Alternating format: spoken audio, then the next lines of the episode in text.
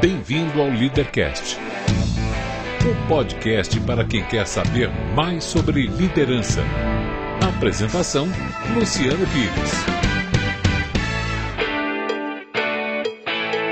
Bom dia, boa tarde, boa noite, bem-vindo, bem-vinda a mais um Leadercast, o podcast que trata de liderança e empreendedorismo com gente que faz acontecer. No programa de hoje, meu amigo Nailor Marques Júnior, professor, palestrante, uma das mentes mais divertidas e brilhantes que eu conheço, capaz de navegar de Machado de Assis ao comportamento dos idiotas nas redes sociais com a mesma categoria. Este não é um programa de entrevistas, não tem perguntas programadas nem roteiro definido. É um bate-papo informal com gente que faz acontecer que vai para lugares onde nem eu e nem meu convidado imaginamos. É por isso eu não me limito a fazer perguntas, mas eu dou meus pitacos também. Você entendeu, hein? Isso aqui não é uma entrevista, é um bate-papo. O Leadercast é lançado por temporadas. Os assinantes da Confraria Café Brasil e do Café Brasil Premium têm acesso imediato à temporada completa assim que ela é lançada. Os não assinantes receberão os programas gratuitamente, mas um por semana. Para assinar, acesse o cafebrasilpremium.com.br. Muito bem, mais um Leadercast. Até que enfim, hein, meu? Puta vida, que é, dificuldade, é, cara. Alguns anos, mas é, tá a gente cheguei. tenta e vai. Uma hora vai, uma hora vai. Ou agenda Demo... enrolada, né? Demorei, mas cheguei. Você já conhece o Leadercast e sabe que ele começa com três perguntas absolutamente fundamentais que revelam a sua essência. Então vamos às três, por favor, não erre, tá? Seu nome, sua idade e o que é que você faz? Nailor Marques Júnior, 55 anos. E hoje eu sou mentor profissional e palestrante. Mentor profissional e palestrante. É, é fica, fica contando suas histórias para os outros, bicho, é isso? Mais ou menos. Eu fui um contador de histórias a vida inteira. Uhum. Na verdade, eu só acredito em contar histórias. Você sabe que o. o não foi o, o Mark Twain. O Mark Twain disse uma coisa. Quando eu era jovem, eu, eu eu, eu contava as coisas que tinham acontecido e as coisas que eu tinha inventado. Uhum. E agora que eu fiquei velho, eu só conto as coisas que eu inventei. É isso aí. Eu sou exatamente isso, eu gosto disso. Eu prefiro uma mentira bem contada. Eu gosto de contar histórias. Até porque a, a, civilização foi construída em torno de contar histórias. Sim. Quem não sabe contar história não sabe nada. É, e, e, se você olhar em volta na tua vida, cara, você vai descobrir que o teu tempo é dedicado a ouvir e apreciar a história, sabe? De, de, uma, de, um, de uma assinatura do Netflix, aquela aula que você fica parado nela, a notícia do jornal, é, tudo é contação de história. Então, você no fim das contas, nossa profissão é isso, cara, é contar você história. sabe, Luciano, eu estava numa empresa ontem, uma empresa que eu assessoro, e agora que a gente está começando um trabalho, eu perguntei a eles, olha que coisa engraçada. Eu perguntei a eles, que histórias vocês querem contar de vocês? Sim. Que história vocês querem que seja contada aqui? Porque a gente não encontrar uma narrativa para essa empresa, uhum. essa empresa nunca vai ser nada. Uhum. Porque uma empresa é, na verdade, aquilo que a gente conta dela. Sim. Não é verdade? A Sim. gente conta coisa de uma empresa, sempre tem uma história para contar. E aí, no fim das contas, a gente nunca mais sabe se aquilo é uma lenda se aquilo é verdade. A gente ouve falar do Ford, do Forbes. Você Uhum. nunca sabe quanto aquilo é verdade, Vanderbilt, sei lá, quanto aquilo é verdade, Rockefeller, ou quanto aquilo é mentira. Uhum. Não é? Até que você assiste um filme, não é? essa semana a Netflix lançou um, um documentário sobre o Osho, o falso Sim, guru lá, e sim. desmontou, destruiu o cara de um jeito, quer dizer, eu, eu quantas vezes eu vi, repliquei frase do Osho, e aí sabe aquela vergonha retroativa assim? Sim, Fala, sim. nossa, eu, eu repliquei um picareta do caramba. Mas é isso, é uma história bem contada que, que as pessoas caíram.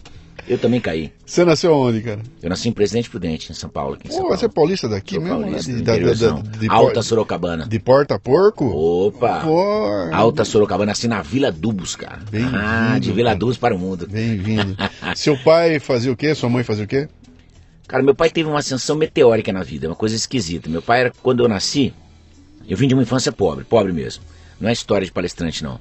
Mas quando eu nasci, meu pai era desses caras que sobem poste, assim, pra, pra sabe, tipo, é, que conserta hum, energia elétrica, enfim, essas coisas. E daí ele entrou para um banco para trabalhar como assistente, mas era um homem muito inteligente, tinha uma inteligência financeira, assim, muito... E teve uma ascensão meteórica. Ele entrou como boy do banco, na época chamava, tinha outro nome, contínuo.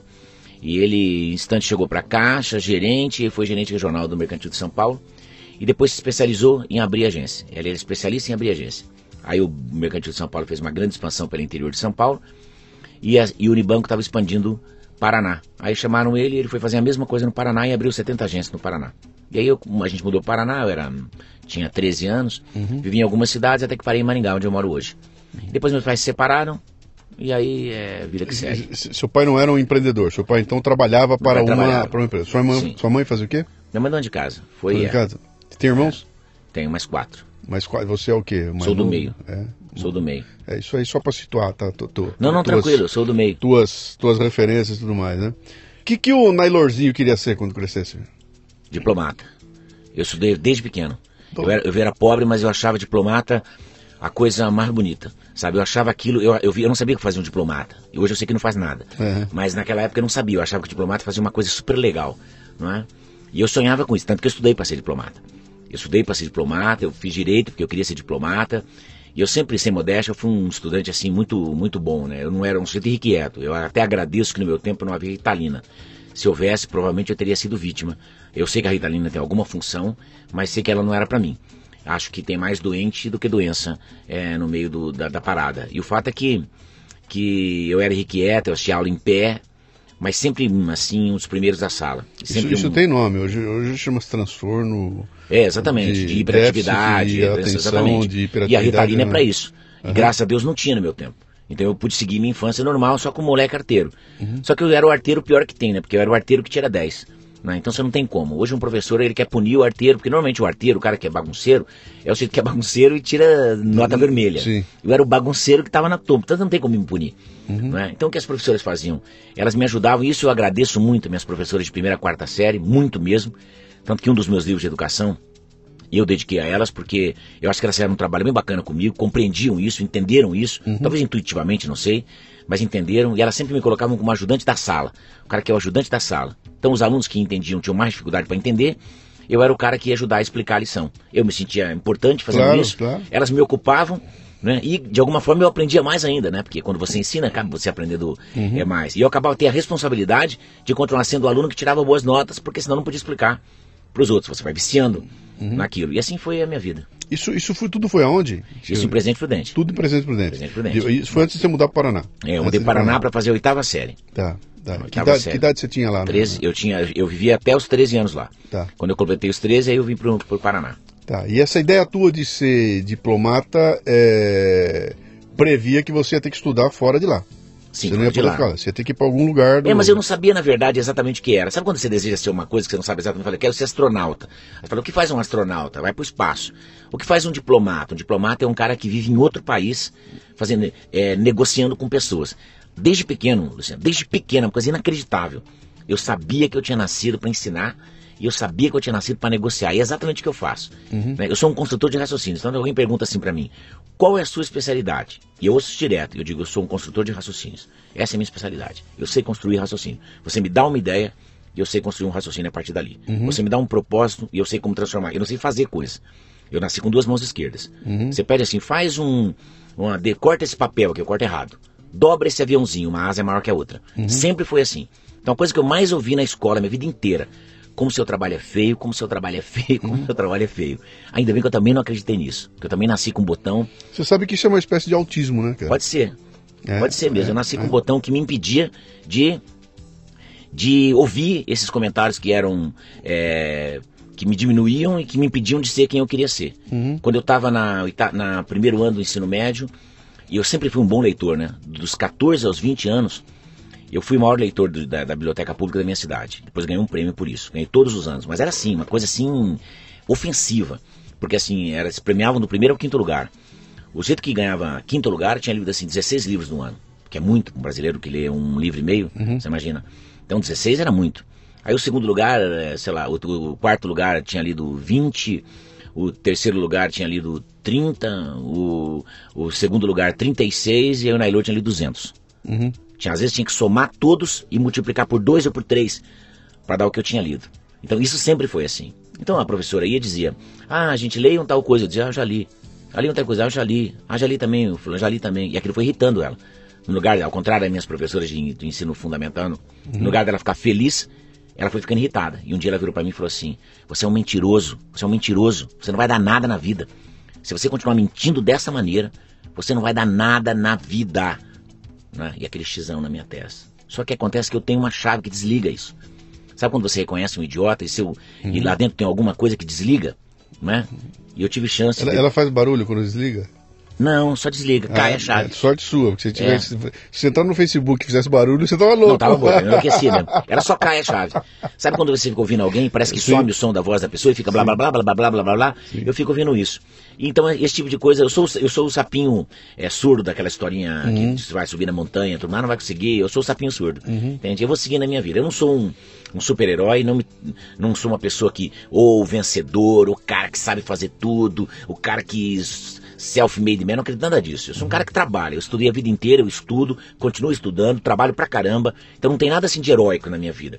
Eu sou um cara determinado que sai e trabalha, né? Mas eu acredito em trabalhar, né? Como é que era, como é que era a relação com os, com os amiguinhos que eram garotos normais? Eu sempre, eu sempre tive bons amigos, mas sempre fui um sujeito mais isolado, porque, obviamente, se você estuda, você é mais isolado no Brasil.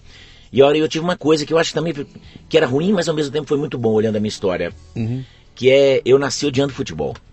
Eu fui criança nos anos 70, imagina, se criança nos anos 70 e não gostava de futebol? Sim. Né? Então, enquanto a brincadeira era pega-pega, sei lá, qualquer brincadeira dessas, era legal, passa-anel, balança-caixão, não bom. Quando em determinado momento diziam, agora nós vamos jogar futebol. Eu dizia, ah, então vou pra casa. E eu ia pra casa fazer o quê? E Ler. Era exatamente isso que É eu uma coisa interessante. Você sabe que a minha, a minha, na minha época lá de no interior também foi Bauru, e tudo mais, né? Eu não era esse maluco de leitura assim, mas eu lia, e eu acho que eu lia mais do que os outros, dos, dos outros moleques, né? Eu me lembro que eu assinava o Clube do Livro Sim, Clube do Livro e também. chegava o carteiro com uma caixa, Caixa, que cara. E aquela caixa de papelão eu abria, tirava de dentro delícia. seis, sete livros e só vinha clássico, né, Só cara? delícia. Ah, Moby Dick de um lado, Miguel de Cervantes do outro, uma loucura Sim. aquilo. Puta, eu ficava louco com aquilo lá.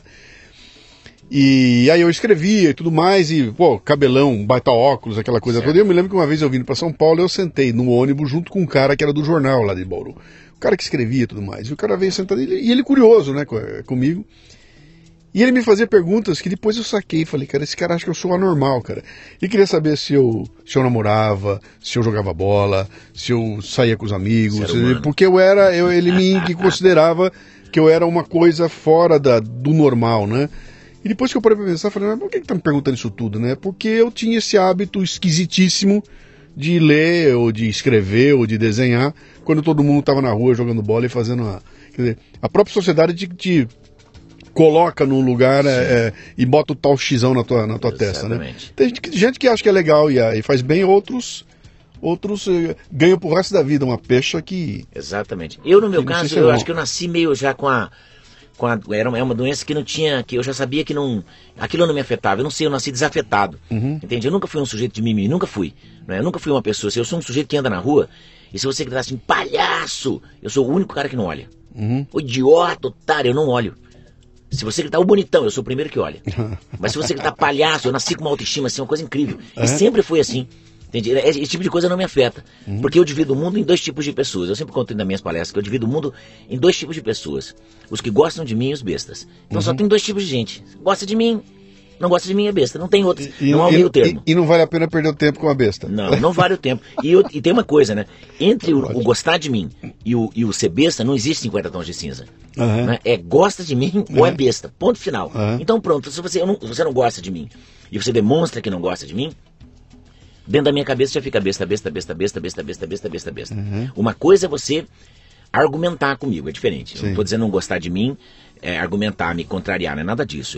Eu, eu sou um sujeito que adora uma conversa. Se você conversa comigo e discorda de mim Uhum. de modo inteligente, ah, eu sou o cara para esse tipo de conversa. Eu estou dizendo não gostar, não gostar mesmo. Aquele cara que gratuitamente não gosta ou resolveu te encher o saco. Sim. Isso normalmente acontece com o jeito que é otário por natureza. Tem gente que é otário mesmo. Aí ele não tem nada para fazer com você, ele resolve te encher o saco. né? Esse cara não, eu desconsidero completamente. Eu não nasci para para educar esse tipo de, de gente. Essa tarefa não é minha. e as mídias sociais trouxeram esses, tudo isso à tona, né? Claro. O que tem de gente aí, meu Deus. É- Eu tava olhando essa semana, você sabe, eu fui fazer o Leadercast lá com o Olavo de Carvalho. Sim, e claro. eu já sabia que eu tinha uma bomba na mão, porque é um cara contestado e tudo mais. É, é brilhante, mas é polêmico. Sim. Eu falei, então a hora que eu publicar isso aqui, eu vou apanhar.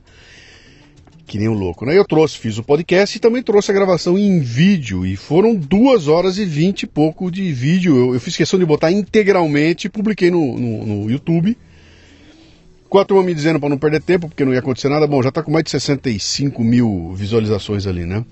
E tem comentários embaixo, 500 comentários. Aí você começa a ver os comentários. Então vem o comentário legal, o comentário que agrega, aquele cara que sacou alguma coisa que foi dita, porque é muito legal. E no meio entra um cara assim, é um idiota. Como é que é? O entrevistador ruim pra caralho, né? Pô, e, e, e me xingando por, em duas horas e vinte, uma pergunta que foi feita e o cara ele, ele desconsidera tudo o que aconteceu para focar naquela pergunta que você vai ficar, isso não foi nem a coisa mais importante. Aliás, foi um comentário que foi feito ali que não tem nada a ver. E as outras duas horas e, e 18 minutos. Então, ele destrói tudo aquilo em função de um minuto e um minuto e pouco, né? Ele passou as duas horas procurando esse minuto. Tem né? que ser muito otário. É, ele passou procurando esse minuto. Tem que ser otário. É otário. Né? Tem é que ser otário. Tem, é otário. Jogou fora a vida dele e, e chega no final. Outro dia eu fiz um outro programa Fiz o Café Brasil, é, Já Que Sou Brasileiro, contando a história da Soul Music no Brasil. Certo. Cara, o programa tem quase duas horas de duração, uma puta pesquisa, entrevista com um monte de gente. O programa é riquíssimo, ele conta a história da Soul Music de um jeito. Pô, deu um trabalho de montão de fazer. Publiquei o, o programa inteirinho e pedi para minha produtora, no final do programa, colocar uma lista com os nomes de todos os músicos. Eram mais de 50 músicos, uma, uma lista de quem participou do programa. Sim. E a gente publicou. Depois o cara entra para fazer um comentário e o comentário dele é para ofender a nós, porque dois nomes da lista estavam com um erro, erro assim de digitação, sabe, um erro idiota. Então, Valesca Popozuda estava com V, não estava com ou, ou tava Vanessa, certo. Vanessa Popozuda. Sei lá. E eu olhei aquilo que e botei um comentário pro cara, falei, bicho, puta programa, duas horas, edição, uma pesquisa, mil... o que você conseguiu enxergar do programa foi um erro na lista que nem consta do programa. Sim. É. De novo, tem que ser muito otário. É muito cara, otário. Pra gastar a vida dele para esse tipo de coisa. Você sabe que as pessoas sempre perguntam se as, as pessoas ficaram mais burras, mais idiotas, ou se, ou se não. Eu, eu acredito que as pessoas sempre foram burras. O que a rede social fez foi revelar a burrice. Uhum. É que na verdade a gente não teve, porque a gente tem uma coisa assim com a história da humanidade, né? Eu vejo assim, quando eu ensinava, eu dizia assim, o cara falava, vamos estudar os gregos. Tá, que gregos? Cinco séculos de Grécia. Quantos gregos legais tem ali? 200, para ser bem bacana. Uhum. 200, o resto é povo. Vamos estar romanos, contando generais. Cinco Sim. séculos de Roma. Quantos romanos tem? 200? Uhum. 100? Né? Contando generais. Não Sim. tem, cara. O resto é povo. Ah, só que a gente fala, gregos, a impressão que todo mundo que nascia na Grécia já era, já era genial. Né? É, e não era nada, era povo. Uhum. E aqui o que está acontecendo, só que naquele época não tinha Facebook. Uhum. Né? Se tivesse, a gente ia saber a dimensão daquilo.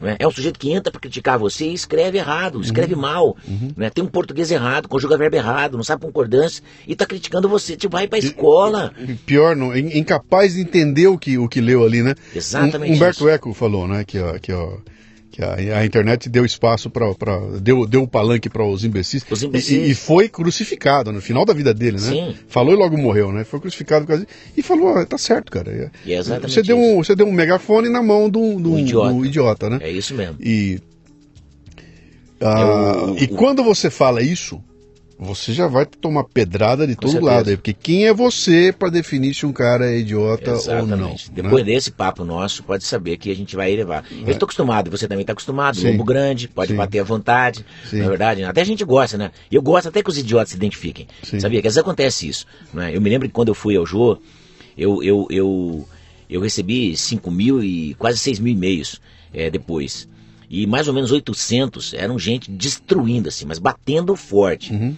Aí eu disse a, a Silvana, que cuida da minha agenda e tal, olha, esses, esses os que são legais, estão elogiando, você, você mesmo responde. Uhum. Ah, obrigado, bacana, bom ter visto, babá. Os outros eu quero eu responder. Respondi todos, pessoalmente. Acho uhum. que 863, 853, uma coisa assim, pessoalmente. Né? Então o cara me escreve, um sujeito aqui de uma universidade, não vou entrar no nome da universidade de uhum. novo, mas o cara me escreveu de uma universidade aqui de São Paulo, vários, de duas grandes universidades, o cara detonando não é? E esse que não, o jeito que não trabalha, o jeito que fica encostado no Estado, o cara que, enfim, esse sujeito. E o cara escreveu mais umas 70 linhas. Do começo ao fim, cara. O cara você é um idiota, não sei o que, não sei o que, tá? E terminou assim, você é um covarde. Porque é, é, gostoso ir lá gravar um programa que depois você não tem como ninguém rebater e tal, não sei o que. Se você for homem, se você for o cara que você disse que você é mesmo, publica, deixa esse. Porque tinha a intermediação do. mediação do, do comentário, deixa o comentário aí, se você for homem e tal, não sei das coisas. Aí eu disse pro cara, rapaz, Antes de eu publicar, quero dizer uma coisa a você.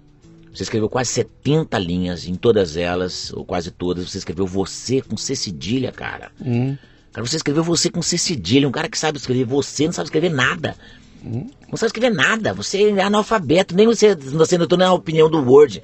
Cara, então a minha, minha sugestão é, se você realmente é o valentão que está dizendo que é, deixa, autoriza eu publicar o comentário, que eu vou publicar, porque eu não estou publicando para ofender meus, meus leitores. Mas se você for, deixa eu publicar, que eu vou publicar o seu comentário e o meu embaixo. Manda aqui a autorização, estou esperando até hoje. Nunca veio. É assim, quer dizer, é o sujeito que acha. Tem um monte de gente achando tudo, né? Você vai lá, o cara que acha, o cara leu dois, duas porcarias e ele acha. E é o que acontece, ele aprendeu com o professorzinho dele, não é? Que o mundo era, só tinha um viés, né? E é nós contra eles. E o que acontece é que ele, a partir daí, ele coloca você dentro de uma caixa e ele não quer ouvir o que você tem a dizer. Ele não quer ouvir nada. E ali é a mesma coisa, né? Quer dizer, muita coisa legal. Mas o cara pegou um ponto da entrevista que ele não gostou. E aí aquele ponto foi o suficiente para ele destruir. Mas eu respondi pessoalmente cada um. Eu acho que o idiota, de alguma forma, em algum momento, alimenta a gente. É importante saber. Uhum. E eu sempre digo às pessoas, quando eu falo para professores, é, quando você se tornar professor, pense numa coisa. Tem, manter na sua cabeça o melhor professor que você teve e o pior.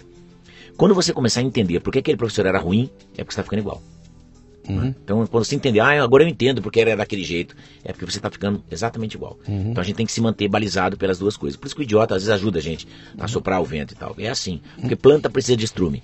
Né? Então tem que ter um estrume ali embaixo para a terra poder Pra planta poder florescer. Ó, você que tá ouvindo a gente aí, você deve estar tá horrorizado, já derrubou um monte de disjuntor aí, porque, pô, que, pô, puta que arrogância, puta cara arrogante, isso aqui. Eu, eu, eu entendo perfeitamente o que você está dizendo, porque eu estou na mesma posição que você, eu tomo porrada igual a você, e eu sei que depois de um bom tempo a gente ganha uma casca grossa. Sim.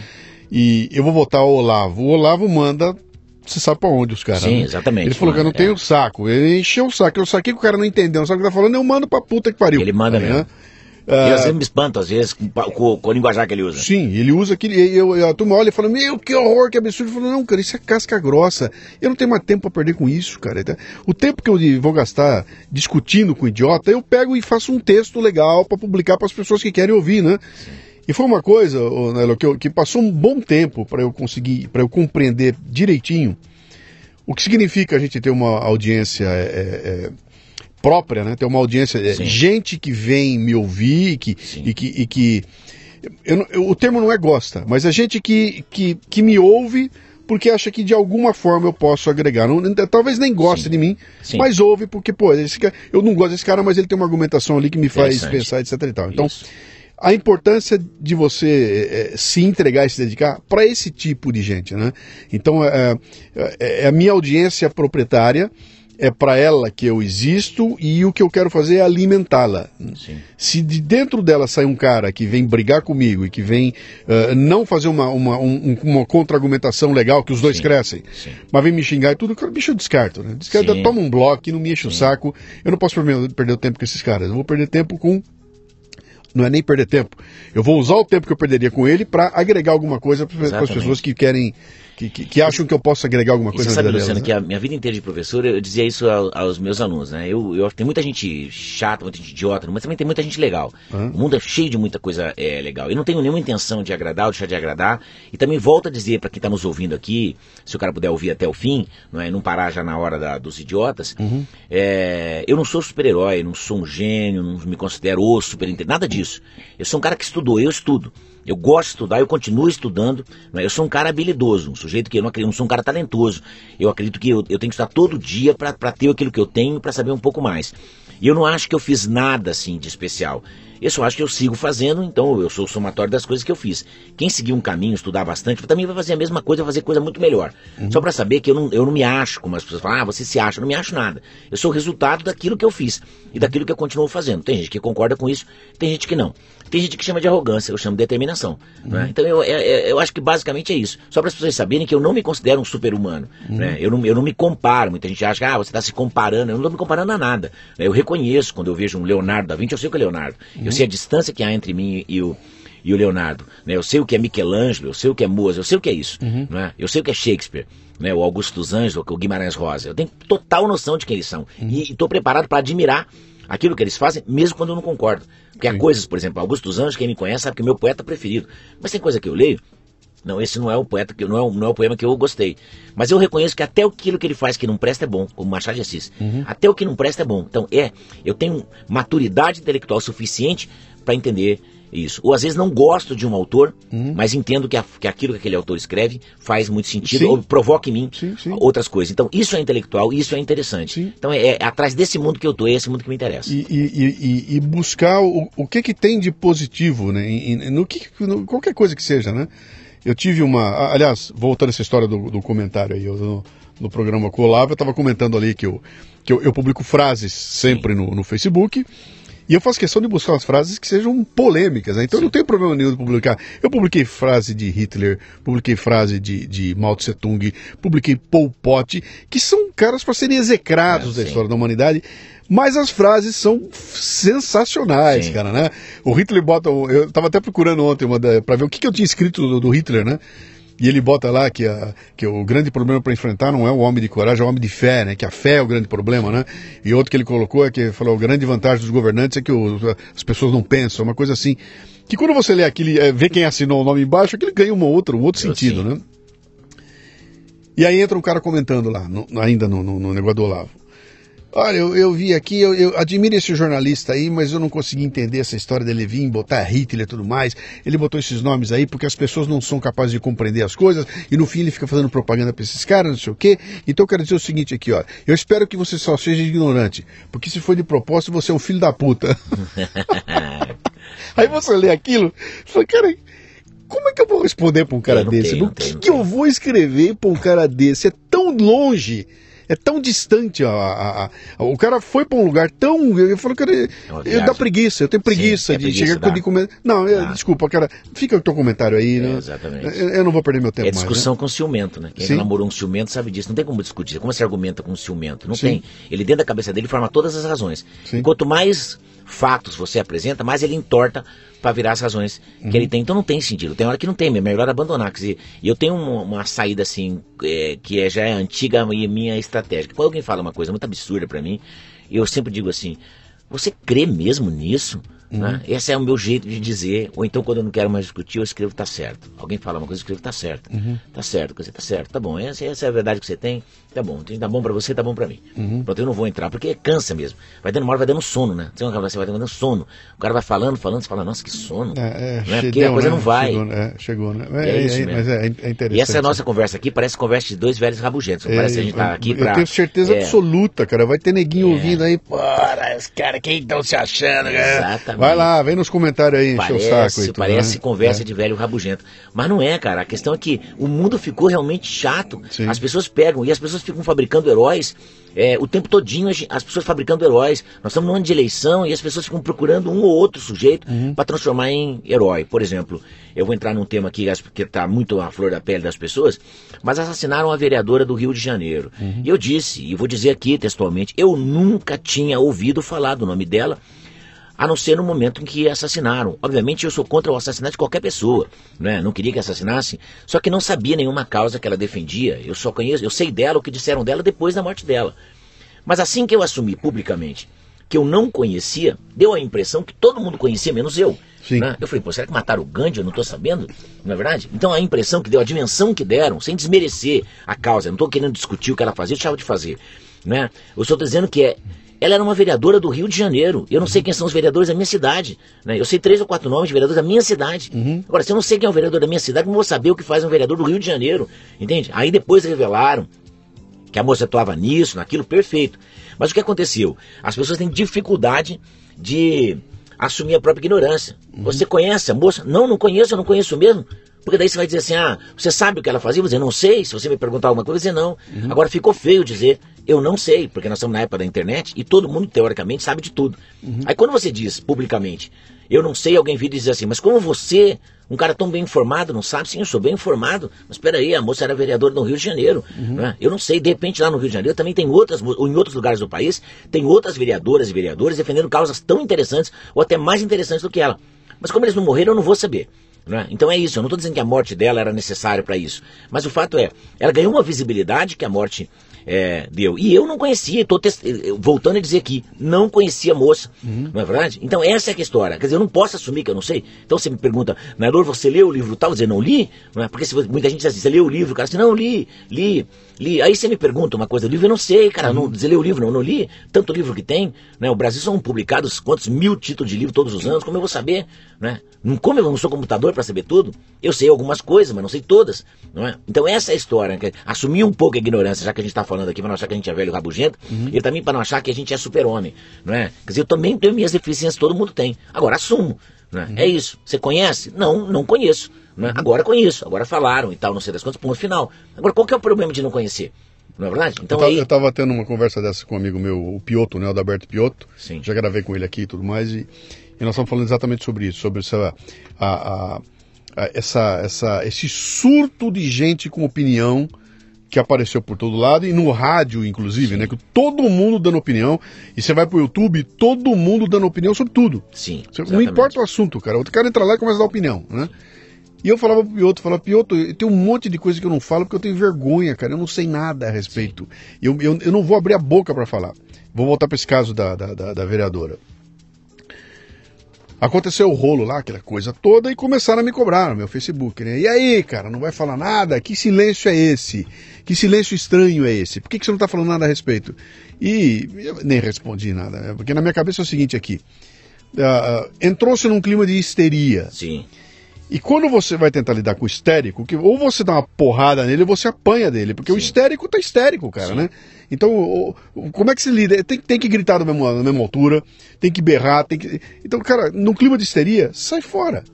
Quando eu vi o clima de histeria, eu falei, cara, o que eu tenho que fazer aqui é calar minha boca e ficar quieto, esperar, dar um tempo para ver, para ver o que é que vai acontecer na sequência. Então, eu não sei quem foi, não sei como foi, não sei o que foi, não sei o que ela fazia, não sei o envolvimento, não sei nada.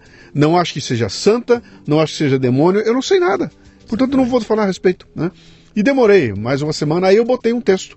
E o meu texto que eu, eu escrevi foi exatamente isso. Falei, cara, histeria política. Né? O que está acontecendo? É um clima de histeria. A coisa mais prudente é fazer o seguinte: calhe a boca, examine o que está fazendo, lamente a morte de um ser humano. Sim. Se puder, mande para a família o conforto. Fique indignado com Sim. alguém ter sido morto com um Claro. tiro desse jeito, alguém ter sido morto por causa do seu trabalho. Né, porque por causa do seu trabalho, por causa da sua opinião, Sim. isso é um tremendo absurdo. E para aí. Dali para frente é especulação Sim. e é histeria política, Sim, né? exatamente. E quem ganha com isso? Ninguém, só o Ninguém. histérico. Exatamente e, isso. E, o- e o- e os malucos, oportunistas. É. E os malucos que entram para pegar aquilo, transformar em palanque e fazer essa barbaridade que estão fazendo, fazendo, aí. exatamente isso. Construindo um palanque com a moça, né? É exatamente isso. E é exatamente isso. A, a pergunta porque eu queria que, que eu desse uma opinião. Se eu não posso dar uma opinião, pois eu não conheço a moça. Como você não conhece? Pois Da mesma forma que você não conhece. Da mesma forma que o Brasil inteiro também não conhecia. né? Algumas pessoas no Rio de Janeiro conheciam a moça. E eu até acredito que para essas pessoas ela deve ter feito uma diferença, efetivamente, para essas pessoas. Tanto tantos mil votos, quarenta e tantos mil votos e tal, não sei das quantas. Eu acredito nisso. Só que eu não conhecia. Eu moro no Paraná. Entende? E ela não tinha projeção suficiente, né? E nem a causa que ela é, é da, minha, da, da, da- minha área de estudo. Portanto, eu não conhecia, né? Talvez gente, e eu acredito que algumas pessoas conhecessem, eu, eu não posso falar. Agora, não tenho vergonha de assumir, não conheço a moça, não posso falar. Não é? é diferente, falar assim, vamos conversar sobre a morte do Gandhi. O Gandhi, sim, projeção internacional. Mataram o Gandhi é natural, não é? Não era nem vivo, mas eu penso nisso, não é verdade? E da mesma forma o Hitler e todos. O cara tem projeção para o bem ou para o mal, não é? Agora, a impressão que eu tinha é que do jeito que falavam, assassinaram o Papa Francisco. Né? Falei, mataram o Papa Francisco. Né? Quer dizer, todo mundo tem a obrigação de conhecer o Papa Francisco. Né? Tem gente que não conhece o Papa Francisco. Você for em algum lugar do mundo aí, tem gente que nunca ouviu falar no Papa Francisco. E o cara é o Papa O, Francisco. o- o resumo da nossa história aqui, para você que está nos ouvindo, é o seguinte aqui: não tenha nenhum medo ou nenhum problema de dizer não sei. Isso. Não é, a- aliás, é- eu acho que a coisa mais digna para ser dita hoje em dia é o seguinte: eu não sei, cara. Exatamente. Qual é a tua opinião a respeito? Eu não tenho, cara, não Tem sei. nenhuma. Por quê? Porque eu não sei. Porque eu ignoro, eu sou ignorante Isso nesse mesmo. assunto e por ignorar eu não vou dar minha opinião. Exatamente. Porque se eu der minha opinião, eu vou ser mais um a dar um achismo aí que não vai levar a lugar E lá na nenhum, frente né? posso me arrepender, né? É, Porque é. às vezes eu posso sair em defesa da moça Sim, e lá na frente descobrir outra coisa. sim, Ou posso sair contra a moça e lá na frente descobrir é, outra coisa. Óbvio que tem coisas malucas. né? Você não pode, uma, uma desembargadora, por exemplo, não pode se posicionar Sim. da forma, ah, espalhou mentira. A questão nem é falar mentira, achar mentira. Ela é uma juíza. Uhum. Ela julga a vida das pessoas. Ela não pode se posicionar publicamente. Né? Ao escolher ser juíza, ela tem que se manter em silêncio. É, é, esse é, é a- é a, punição por ser juiz. É o ônus de ser juiz. Você não pode dar opiniões, como faz o nosso ministro do STF, Sim. o tempo todo brigando, batendo boca e dizendo o que acha deixa de achar. Um ministro do STF não tem que achar nada. Né? O que ele acha tem que guardar para ele, porque ele julga a vida das pessoas. Se ele vai na televisão e diz, eu acho isso, quando tiver todo mundo que tem uma causa naquela direção, pode pleitear o STF, porque sabe que vai ser, vai ter abrigo lá. Então, o ônus de um juiz é se manter calado, qualquer que seja o juiz, calado. Da mesma forma que a gente passou pela vergonha da greve do juiz, inclusive, acho que, que por questão da morte dela, os juízes estavam em greve, quer dizer, quando o juiz entra em greve, você diminui, você tira o brilho, você tira a seriedade daquilo que, o- que, o, que o cara tinha de fazer. Porque você não espera isso dele, né? Porque ele tá lá para decidir, ele decide a minha vida e a sua. n- Nós estamos pagando, é? nós estamos pagando a conta da, da- de 50 anos de república sindical, cara. É isso que o Brasil virou. O Brasil virou um imenso sindicato onde cada tribo quer defender o seu e se você vier contra mim, você é meu inimigo e eu quero a sua destruição. Exatamente. Sabe? Eu, não quero, eu não quero te neutralizar, eu quero destruir você porque você não faz parte da minha tribo, né? Bom, E honradez ficou uma coisa que. Esse, honra, você fala em honra, parece que você tem 200 anos de idade. Como se honra pudesse envelhecer. Honra não envelhece, honra é um valor. Não é? Lealdade, amizade, decência são valor e valor não envelhece. Não é verdade? Então acho que falta um pouco disso. Né? Muita gente fala que precisa de valores, mas o cara nem sabe direito o que ele está falando. é o que eu, sobrou aqui hoje é honra sem H, cara. Eu escrevo, que- quanta honra sem H. Meu amigo, você resolve então estudar para ser. Pra, e, e encontrou que a tua carreira seja a carreira de advogado. Sim. Você foi fazer advocacia. Né? Foi porque era o mais próximo de mim. Você optou por algum ramo da advocacia no final? Você foi... Não, eu, eu, advoguei um pouquinho na área de família. Sim. né, um Mas na não, você se formou, pegou o diploma não, de formei, advogado e tudo. Advoguei na Tá. área de família, precisava de grana. Tá. Daí fui para Portugal estudar ciência política, porque era a minha ideia, não é? E aí eu já tinha uma graninha para poder ir. Uhum. Mas aí meu pai foi à falência, né? Meu pai saiu da miséria e ficou rico. Sim. Mas aí meu pai foi à falência, eu voltei para ajudar a minha família. E daí fiquei. Aí meus pais se separaram. Por né? que, que seu pai faliu? Meu pai trabalhou, meu pai trabalhou em banco, mas meu pai agiotava também, não é? E o plano Collor quebrou as pernas dele assim, definiu. Ele, ele quando veio o plano verão, ele teve o primeiro baque. E ele acreditou que Seu, ele podia. seu pai agiotava. Sim, agiotava. Seu pai emprestava dinheiro para as pessoas prestava dinheiro e num cobrava juro muito exorbitante. exorbitante e ganhava isso aí. Exatamente. Você isso. tem algum algum questionamento moral com relação a isso? Total. Na verdade, total. Na verdade, eu e meu pai, a gente tem uma, uma vida. A minha vida foi construída para ser diferente da vida do meu pai. né? Eu e meu pai só, só criamos uma relação de estreitamento aos 28 anos de idade, quando eu fazia terapia. Até os 28 anos de idade, ele cuidava da vida dele e eu da minha. Nós nunca tivemos uma relação até os 28. Muita gente acha engraçado que eu conto isso em público, mas é verdade. né? Eu, de novo, volto a dizer, eu não sou um super-homem. Eu tenho problema como todas as pessoas têm. E eu tinha diferenças muito grandes com meu pai. Não é? Porque ele enxergava o mundo de um jeito e eu enxergava o mundo de, de outro jeito. E eu construí meu mundo para ser diferente do mundo dele. Não é? E inclusive no estudar, no ter certeza do que vai falar, no se posicionar e no fazer as coisas de um modo correto. Não é? Agora o que acontece? Tanto que eu não, não esperei a herança dele, se ele, ele, ele morreu sem herança, mas se ele tivesse eu também não esperaria. Eu fiz a minha vida, né? sempre fiz a minha vida independente da vida dele. Não, é? não fiz, fui estudar fora sem o dinheiro dele, trabalhei desde sempre, né? desde sempre, dou aula particular desde os 14 anos de idade, já estava no cursinho aos 19 anos, não é? fui vendedor de tudo, vendedor de porta a porta, vendi empréstimo de gráfica, ação de hospital, vendi filiação de sindicato, vendi tudo. Não é? Quer dizer, sempre me virei. E aulas particulares, trabalhei de office boy, fiz tudo para não depender dele. E ele ia aos lugares e dizia assim, ó, vai em tal lugar, e dizia, ele era muito bem relacionado, vai lá e fala que você é meu filho, eu sou Nailo Marques Jr. É difícil, né? Você falar Nailo Marques Jr., você num- numa cidade pequena, o cara já não sabia que você era o, o filho. Mas eu não dizia. Eu ficava na fila assim três horas, mas não cortava a volta, dizendo, usando a prerrogativa de que era filho dele, que ele conhecia todo mundo e tal. Isso deixava ele muito irritado, mas a mim muito satisfeito. Quer dizer, eu quero fazer pro meu próprio mérito. Pô, mas você vai ficar três horas na fila. É só chegar e falar. Mas aqui é uma coisa do Brasil, né? O brasileiro ele quer encontrar um jeito de cortar o caminho, Sim. de cortar a volta, de cortar a fila. Né? E eu fui construindo a minha vida para fazer o contrário. Então, de alguma forma, meu pai foi um, um, Um- mau bom exemplo para mim. Um exemplo que você não é trocado, você. Exatamente, é um mau bom exemplo pra mim. Então eu acho que foi assim, meu pai era um homem divertido, ele era um cara engraçado, assim, você ria com ele e tal, não sei o quê, mas é, essas, essas, essa rigidez moral não, não, não era, não era o forte dele.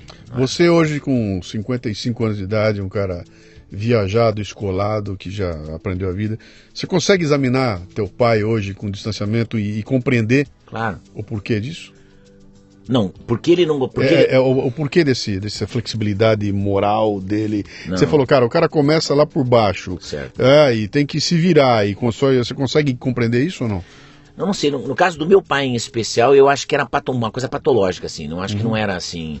Não era. Ele não, ele não, traçou esse caminho, não. Eu, eu, eu acho, né? Não sou médico para dizer. Uhum. E eu acho que também vou ser crucificado por meus parentes que ouvirem isso aqui. Uhum. E até por meus amigos, amigos do meu pai. Mas eu acho que havia há uma, há uma patologia. Acho que a, a, acho que a coisa era meio patológica uhum. é, ali, não é? Mas de qualquer maneira, eu, eu, eu, eu me divirto, assim, né? Eu, eu me divertia depois. Porque aos 28 anos é, quando eu fiz 28 anos, ele, ele, é, eu fiz terapia e aí a terapeuta me ensinou duas coisas interessantes. Que perdão era dado para a gente, não para os outros. Né? Quando você perdoa uma pessoa é para você se livrar da pessoa. E que havia uma coisa chamada lei do pertencimento. Falou, Nailor, se o seu pai gosta de você dele ou não, não tivesse encontrado sua mãe, gosta de você dela ou não, você não teria nascido e não estaria falando comigo aqui agora. Aceite uhum. isso. Você pertence a essa unidade familiar. Quer você goste, quer não. Né? Se eles não tivessem se encontrado, você não estaria aqui. Então o fato é, é, se você aceitar isso, imediatamente você pode mudar essa relação, você pode ter uma relação melhor com isso. E foram as duas grandes lições que eu tirei da, da terapia, porque realmente eu, eu acredito na lei do pertencimento, uhum. né? porque eu não escolho uma família, ninguém escolhe uma família. Não é? Você não está lá em algum lugar e fala assim, qual família você quer? Eu quero aquela ali. Né? Se fosse assim, ninguém escolheria nascer numa família pobre, né? de família de ignorante, uma família que na guerra, Sim. assim assado. Mas a gente vive a vida que a gente tem que viver efetivamente. E de alguma forma eu sou muito grato pela vida que eu tive, com todos os percalços que ela teve, porque de qualquer maneira eu sou resultado disso, é o que eu disse, uhum. né? Eu sou uma construção, eu, como todo mundo é, né? Machado de Assis, no, no, começo de Memórias Póstumas, ele diz que o homem é uma obra em construção, né? E quando ele está pronto, ele entrega de mão beijada aos vermes. Né? E exatamente isso. Se for uma obra acabada, eu então não quero ser uma obra acabada. Né? Eu fiz um poema esses dias e publiquei na rede dizendo que é, minha vida é um eterno meio de ponte. Né? Eu não fui feito para chegar, né? Minha vida não é chegar, minha vida é viagem. Eu nasci para fazer uma viagem, eu não nasci para chegar em lugar nenhum. Uhum. Né? Então todo mundo pergunta, ah, por que você não faz e tal? Me separei faz seis anos, e mas por que você não casou de novo e tal? Eu não sei, eu não tinha um plano de casar, assim como não tinha plano de descasar, entende? Eu não, casar não era um plano para mim, eu casei, né? E fui feliz enquanto fui casado e tal. E depois eu me descasei, eu também não tinha plano de descasar, mas eu descasei, entende? Eu não tinha plano, não, isso não era um plano assim. Tem gente que fala assim, meu plano é, é, arrumar um emprego, trabalhar no banco tal, casar, ter dois filhos, três. Eu nunca tive planos assim. Uhum. As coisas foram meio que acontecendo na minha vida. E eu vou lidando com as coisas à medida que elas vão acontecendo. Eu não sei se isso é certo ou se é errado, mas eu sou mais feliz vivendo é, dessa maneira. E alguém diz assim, ah, então nunca mais você vai casar? Não, também não tenho um plano de nunca mais não casar. Mas também não tenho um plano de casar, não estou procurando uma pessoa para casar. Se um dia eu encontrar uma pessoa que quer falar, não, essa pessoa realmente eu vou casar, eu caso. Não, tem nenhum problema. Isso pode ser com 70, com 80, é, com 90 é, anos. É bom, porque quanto mais você esperar, mais chance você tem. Porque agora pode ser com homem, pode ser com mulher, é, pode exatamente, ser... Exatamente, normal, né? exatamente. Né? É, se passar mais uns 10, 12 anos, os animais vão entrar na lista. É, também, porque realmente a coisa tá alegre, tá abrindo eu, tanto. Eu te fiz essa pergunta aí com relação ao teu pai e tudo mais, porque também tem tudo a ver com o que a gente conversou anteriormente aqui, né? Que essa questão toda das escolhas morais, né? O Brasil eu, eu, eu, fiz um texto. Quando é, que, ah, é o cafezinho que vai ao ar hoje à noite. Hoje à noite. Chama-se. É uma dica, né? Que eu, eu, eu, eu faço ali uma. Um, um, um, eu comento um pouco sobre a minha. Como é que eu, quando eu comecei na escola, que eu peguei uma época interessante, que quando eu entrei na, na, na no ginásio, naquela época era ginásio, né? Final Sim. dos anos 60, eu dei de cara com um projeto que era, era, era, era pluricurricular, era o nome dele. Sim. Os caras quebraram todo o esquema que havia na, na, na educação brasileira e botaram um negócio chamado que era, era, era, era um, um balão de ensaio em várias escolas aqui no estado de São Paulo, onde você entrava na sala de aula e não era mais para ter aula só de matemática e português, não. Era, era pluricurricular. Então eu tinha aula de economia doméstica numa cozinha. É, eu tinha aula de educação sexual numa sala mista, final dos anos 60. Ah, que loucura. Eu tinha aulas de, de, de marcenaria, cara. Imagina, num torno, fazendo marcenaria ali. Era um negócio riquíssimo aquilo lá, que, cara, foi tão maluco aquilo que deu uma ciumeira, aquele negócio implodiu todinho e depois virou essa bagunça que nós estamos que nós estamos vendo aí, né? E em algum momento lá eu vou, eu vou dizer o seguinte, que, que os problemas que o Brasil vive hoje, dizem respeito àquele momento em que houve uma quebra no nosso sistema, onde se falou o seguinte: nós vamos focar em matemática, nós vamos focar em geografia, em português, nós vamos focar em engenharia, nós, nós vamos olhar para as exatas. Pega esse monte de bobagem humanista, essa história de filosofia, aprender francês, essa babaquice toda, bota no moral e ética, deixa no segundo plano aí e foca na matemática, né? E eu falo o seguinte: a consequência é que nós chegamos no Brasil hoje, um dos problemas não são de matemática. Sim. O problema no Brasil não é matemática, não é engenharia, né? É problemas são exatamente daquelas da, da, da, daqueles atributos que a gente parou de estudar. Né? Exatamente O problema é moral, é de sociedade, é de comportamento, que tem a ver com a- as humanas, não tem a ver mais com, a, com, a, com, com, a, com as exatas, né? E as humanas acabaram sendo entregues pra gente torta. Né?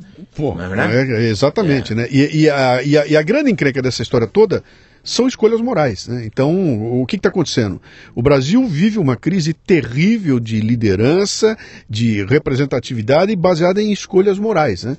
As pessoas tomam escolhas morais erradas e vira essa bagunça que nós estamos vendo aqui, né? E eu não resolvo escolha moral com matemática. Com certeza, com certeza não resolve. É, é. Na verdade, as pessoas pensam no Brasil, e o Brasil é um país assim legalista, as pessoas pensam que para você resolver os problemas, você tem que criar lei. Você que criar regra. Eles acham que a regra é que resolve a vida das pessoas. Eu sempre digo, se a regra resolvesse, os 10 mandamentos resolviam tudo.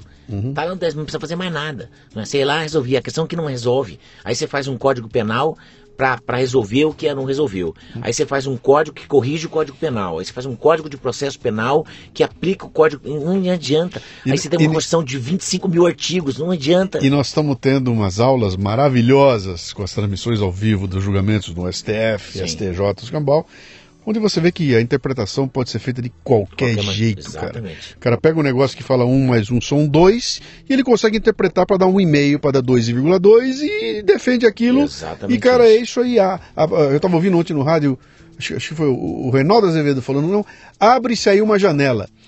Você fala, como, como que abre janela? Cara, não tem janela para abrir, porque moralmente isso é inaceitável. Mas na letra da lei, pela interpretação, você consegue é, é, então abrir uma janela. Aí você vê aquela coisa maluca, né? Que é, eu vou chegar no limite aqui, que é, o, é um advogado defendendo um criminoso, confesso, sendo pago com o dinheiro desse criminoso, que a gente sabe que veio de roubo, cara. Exatamente isso. Cadê a. Cadê o Exatamente. nó moral dessa história toda aí? Exatamente Não, deixa pra lá, vamos lá e vai levando a vida exatamente lá, isso, né? Cadê, cadê, o- cadê, o, cadê a receita que é Uhum. tão feroz em perseguir tudo que não vai atrás desse advogado para saber a origem desse dinheiro? Sim. Ele tem que saber a origem desse dinheiro. Quer dizer, a origem é criminosa. Sim. Uhum. Eu não posso ser pago com dinheiro de origem criminosa. Eu sou advogado. E eu fico pensando, quer dizer, é um silêncio mortal da OAB, Uhum. né? é um silêncio mortal de todos os baluartes da moral do país, estão todos em silêncio. Né? Sindicalismo. É uma coisa assim. É, Corporativismo, Exatamente. E aí a, gente, aí a gente critica o corporativismo do outro. Sim. Né? Da Câmara dos Deputados. Mas você não olha que é feito dessa maneira. né? É uma coisa insana, é podre, é, é- é torpe, é, é- é absurdo. Uhum. né? E você sabe onde isso vai estourar. Vai estourar no meu bolso, vai estourar no seu. Uhum. Porque é sempre lá que estoura, não tem outro lugar para estourar. Sim. não é? E aí fica tudo certo. O cara, não, mas ele é um advogado. É óbvio que ele está na prerrogativa de advogado. É óbvio que todo, todo ser humano merece defesa. Claro que sim. Agora, eu não posso tampar um crime com outro crime. Eu não posso aceitar um dinheiro de crime para pagar a defesa de um criminoso, confesso. Não existe isso. Na é verdade, não. Não existe. Com esse dinheiro você não pode pagar. Tá tudo sequestrado aqui, tá tudo preso em juízo. Você vai ter que buscar outro dinheiro para sua defesa. Esse não. Sim. Esse não. né? Então daí o que a gente tem é a, a penalização mais severa e um processo mais acelerado resolveria isso. né? Mas o processo é, ele, ele é moroso justamente para criar injustiça. Né? Esse é um ditado antiquíssimo, né? Justiça tardia é injustiça. Né? Você demora tanto. E aí, como aqui no Brasil os bandidos ainda são beneficiados pelo Instituto da Prescrição, não é? basta que eu tenha um advogado que sabe os meandros da lei, de todos os recursos, ele vai enrolando, enrolando, enrolando, e eu consigo uma prescrição intercorrente, e ótimo, o cara entrou, daqui a pouco prescreveu, não pode fazer mais nada comigo. Não é? Tipo, ah, eu não posso é, é, acusar um presidente da República por um crime que ele cometeu fora do mandato, por que não? Por que não? Que diferença há entre um presidente da República e você e eu? Qual a diferença que tem? Né? Por que, que eu dou, dou foro privilegiado a um ministro? Para quê? Né? A um governador de estado? Para quê? Por quê? Né? Quer dizer, quando a gente teve a Revolução Francesa e criou essa noção de cidadania, a, a ideia de ser cidadão é que todo mundo tem as mesmas prerrogativas. Todo mundo tem. E aqui no Brasil a gente criou a expressão cidadão comum. Cara, não existe cidadão comum. Ou você é cidadão ou você não é. Ou você está no pleno gozo do seu direito de cidadão ou você não está. Não tem cidadão especial. Cidadão é isso. A Revolução Francesa foi feita para isso, para fincar a noção de cidadania. E essa noção é isso. Eu estou no gozo dos meus direitos políticos. Todo mundo, e é igual. Eu sou presidente da República, ou eu sou um cidadão, eu sou, ou eu sou um pagador de impostos. Acabou.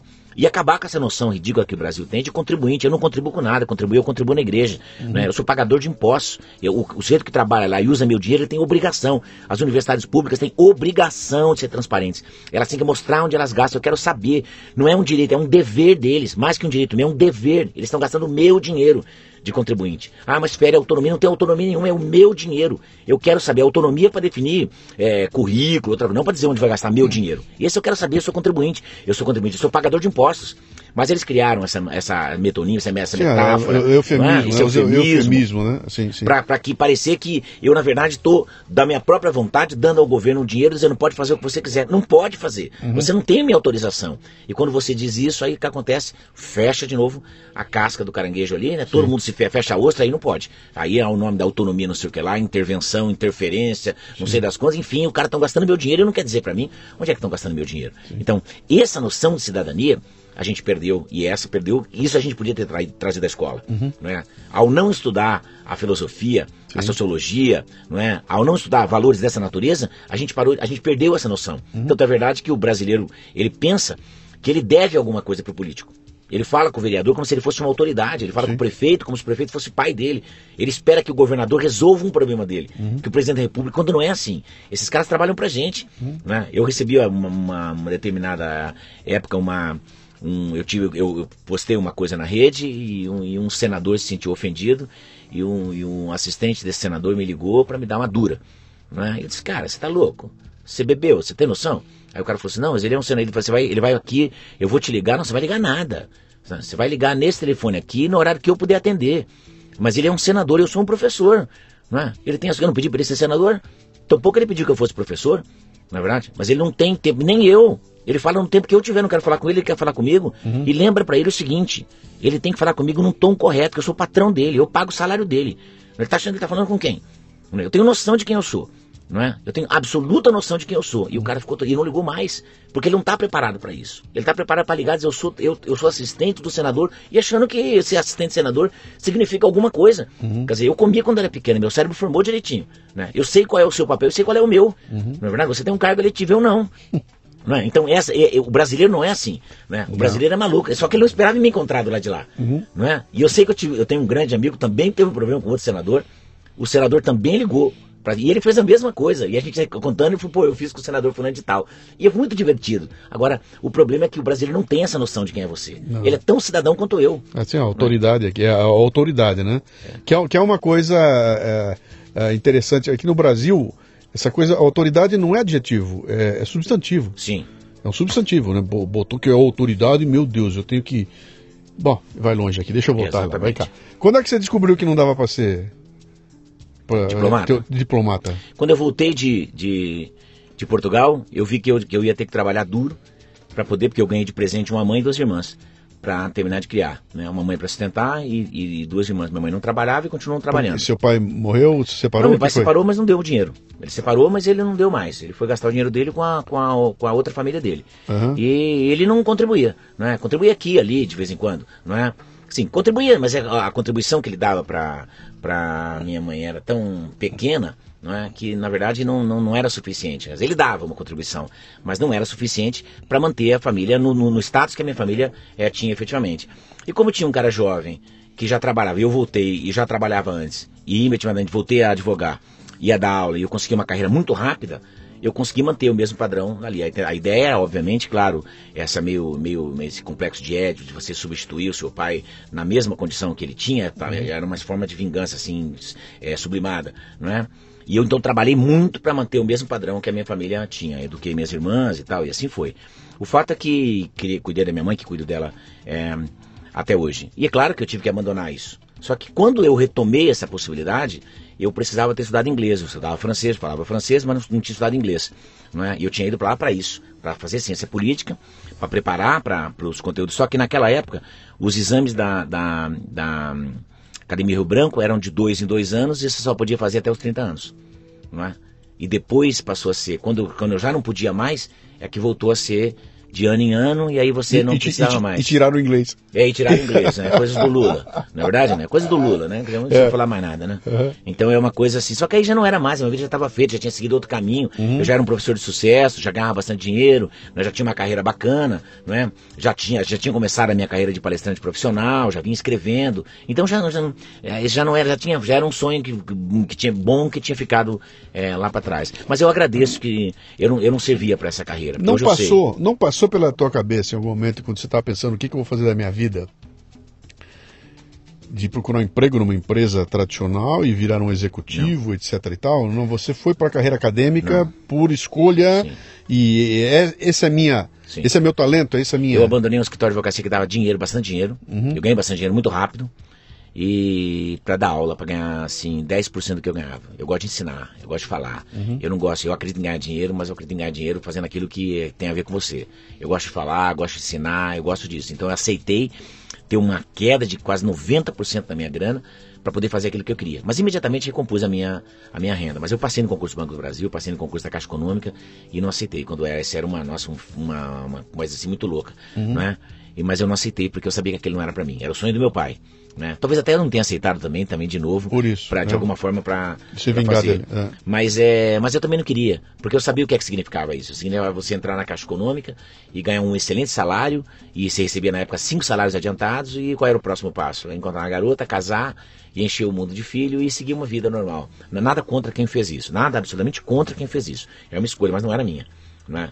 Eu queria outra coisa, eu queria mais que não era isso, né? Eu sabia que a vida tinha reservado uma outra coisa para mim. Uhum. E eu não sabia exatamente o que, mas ela tinha reservado outra coisa.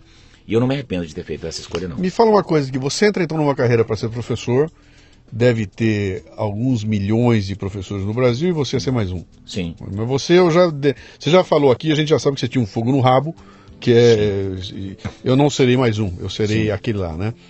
Você fez alguma avaliação... É, é, racional, do tipo assim, bom, a partir de agora eu serei professor, mas eu quero ser aquele professor daquele modelo e para seguir naquele caminho eu tenho que fazer isso, mais isso, mais isso. Ou você entrou e não. seja o que for? Não, não, eu não entrei seja o que for, não. Eu entrei ciente de que eu ia, eu não ia ser mais um na pilha, não. Eu sabia que eu tinha que ficar fora da pilha.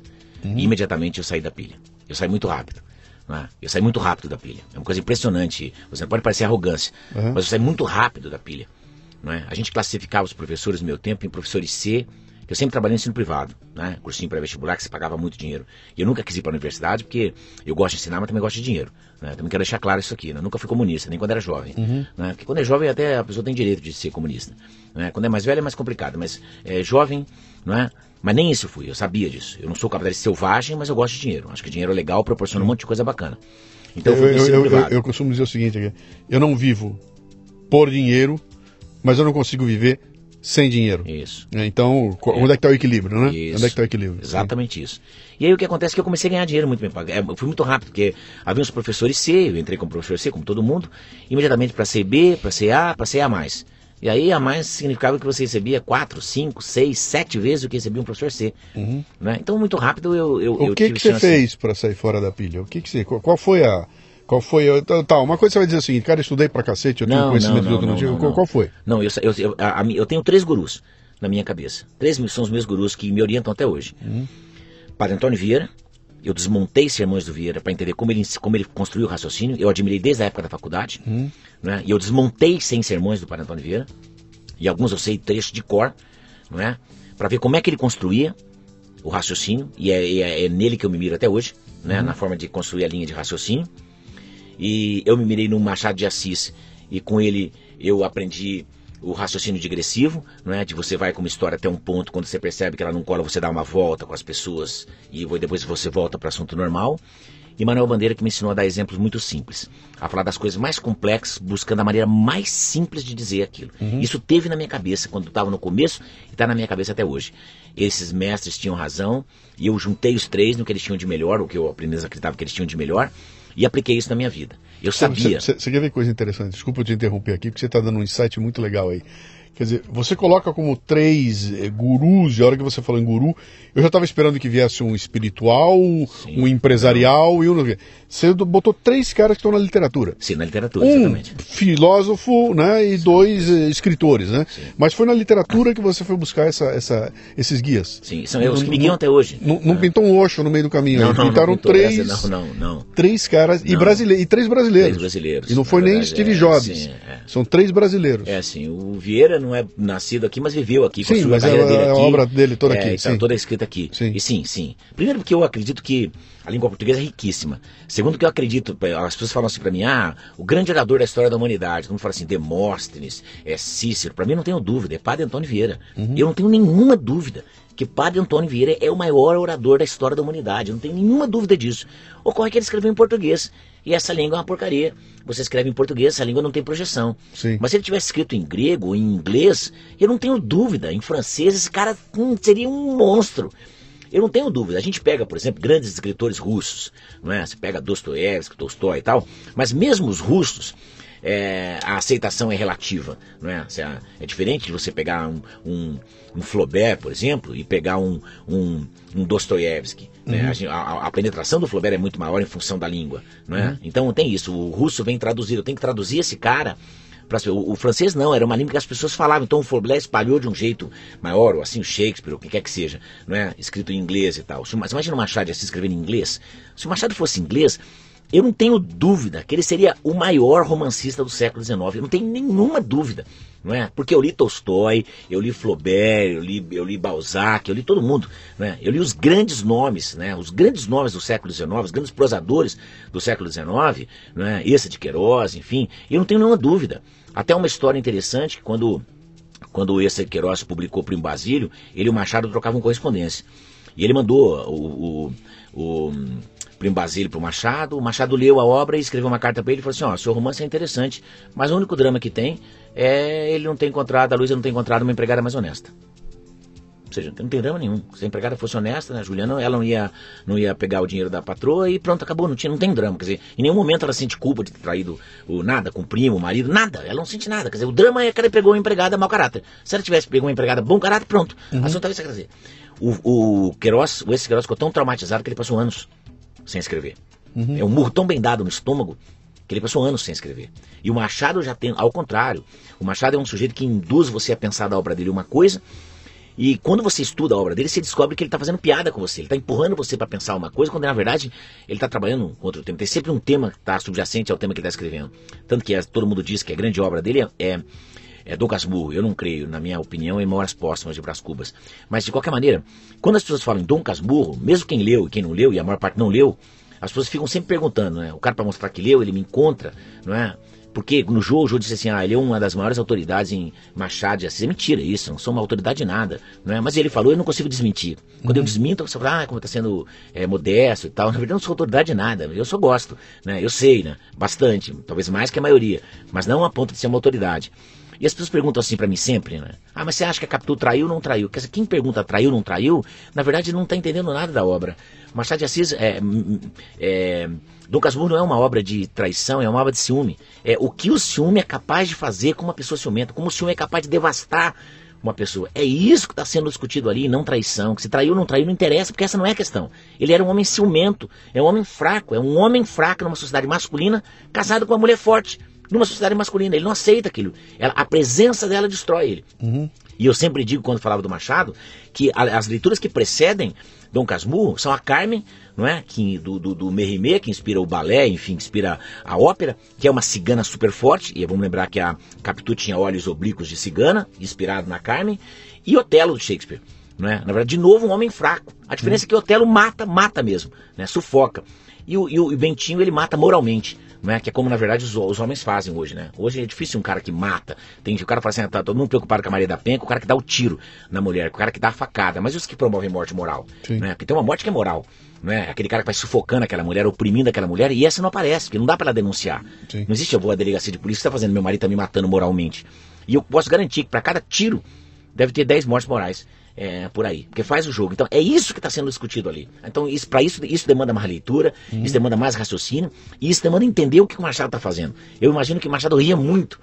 Eu imagino que, que ele ria muito, né? Tanto que eles chamavam o Machado de bruxo do Cosme Velho. E eu acho que ele era mesmo, eu acho que as pessoas riam muito. Ele devia rir demais de ver as pessoas discutindo aquilo que na verdade não era para ser discutido. Uhum. Né?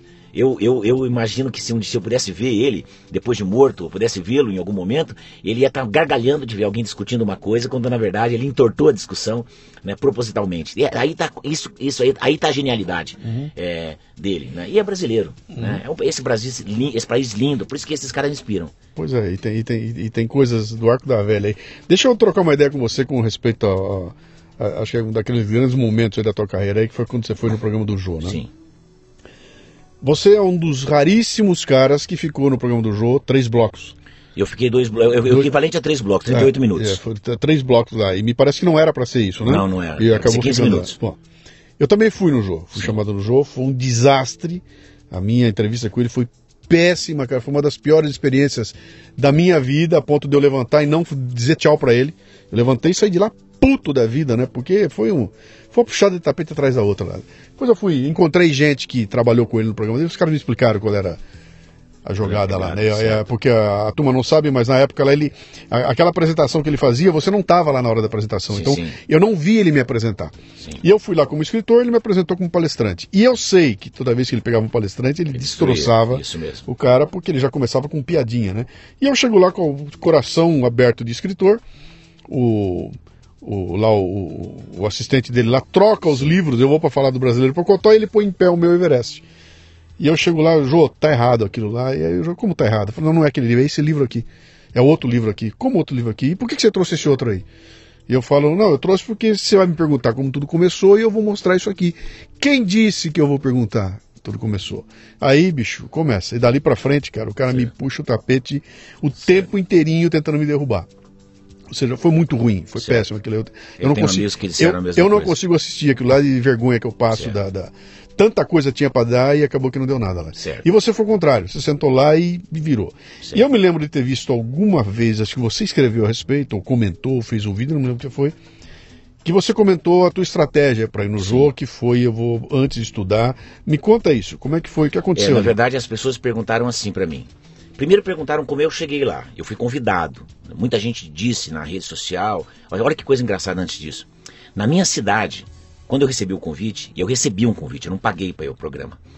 E, e eu postei na, na, época na rede social, disse, ó, eu fui convidado para fazer um programa no, no Facebook, para ser esse meu convite e tal, não sei o quê. Primeiro comentário, primeiro comentário embaixo. Mais um maringaense que vai envergonhar nossa cidade a nível nacional. Primeiro comentário. Uhum. É, olha que coisa inspiradora, sim, não é? Sim. Primeira coisa que o cara fez foi isso. Bom, mas aí me disseram, pô, o cara te chamou para falar de Machado de Assis. Você vai moer Machado de Assis daqui até lá? Eu falei, não, eu vou moer o Jô. O que eu fiz? Entrei no, no, no YouTube e comecei a estudar o programa dele. Qual era o comportamento dele nos programas. Porque, na verdade, o meu, o meu, o meu embate não era com o Machado. O Machado eu estudei, ensinei minha vida inteira, já sabia. Né, o que, que ele podia perguntar de tão, assim, não é, diferente que já não tenha. Não, é? Uhum. não inventar um outro Machado. Não, é? não vamos falar de mecânica quântica, tá falando de Machado de Assis, não é?